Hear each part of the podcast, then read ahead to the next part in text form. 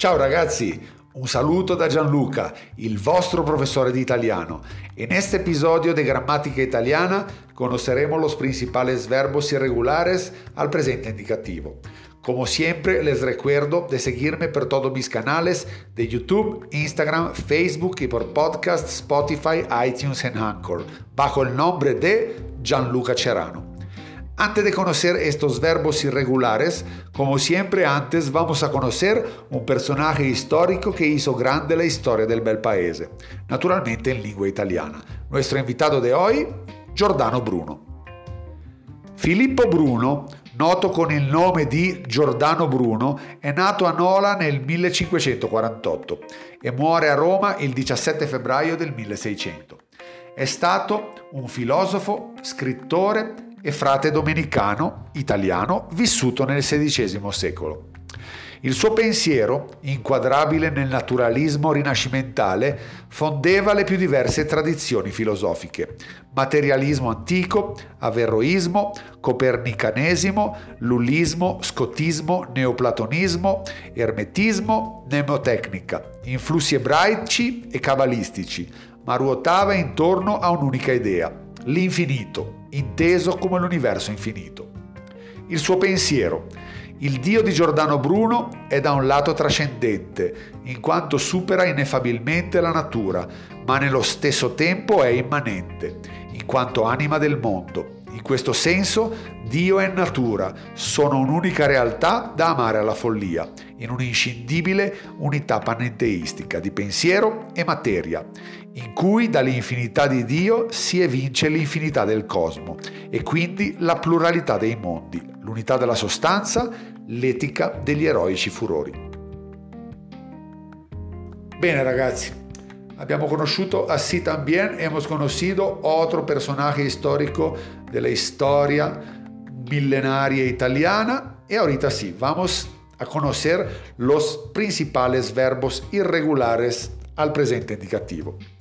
Son ocho.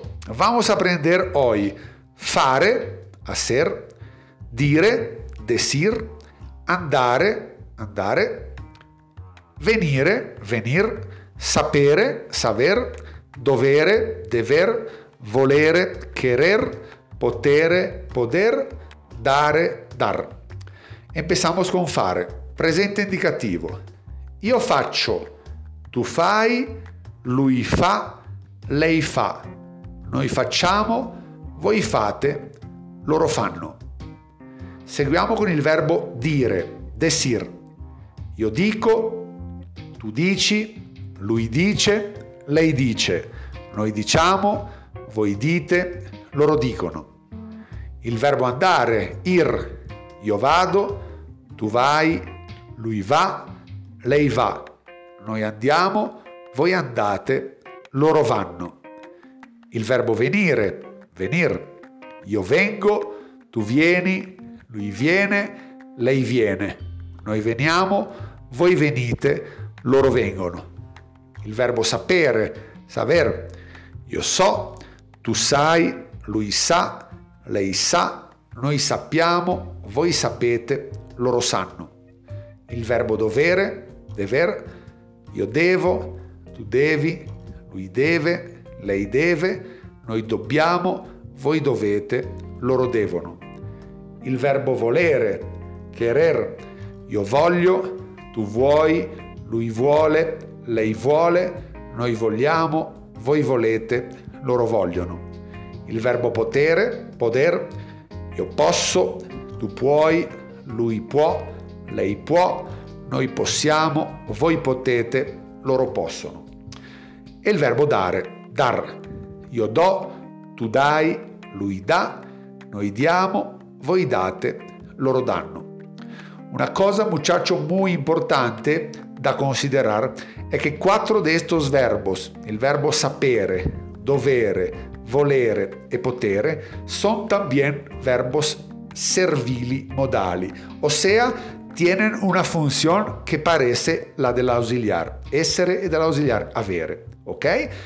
Il verbo sapere indica la capacità di hacer algo. Il verbo dovere indica la obbligazione. Il verbo volere indica voluntad e il verbo potere indica posibilidad. ¿Ok, muchacho? Hemos conocido hoy ocho verbos muy importantes del idioma italiano. Fare, dire, andare, venire, sapere, dovere, volere, potere, dare. Entonces, como siempre, un saludo muy grande dal vostro Gianluca. No olviden de seguirme e un grande abbraccio para todos. Ciao, arrivederci.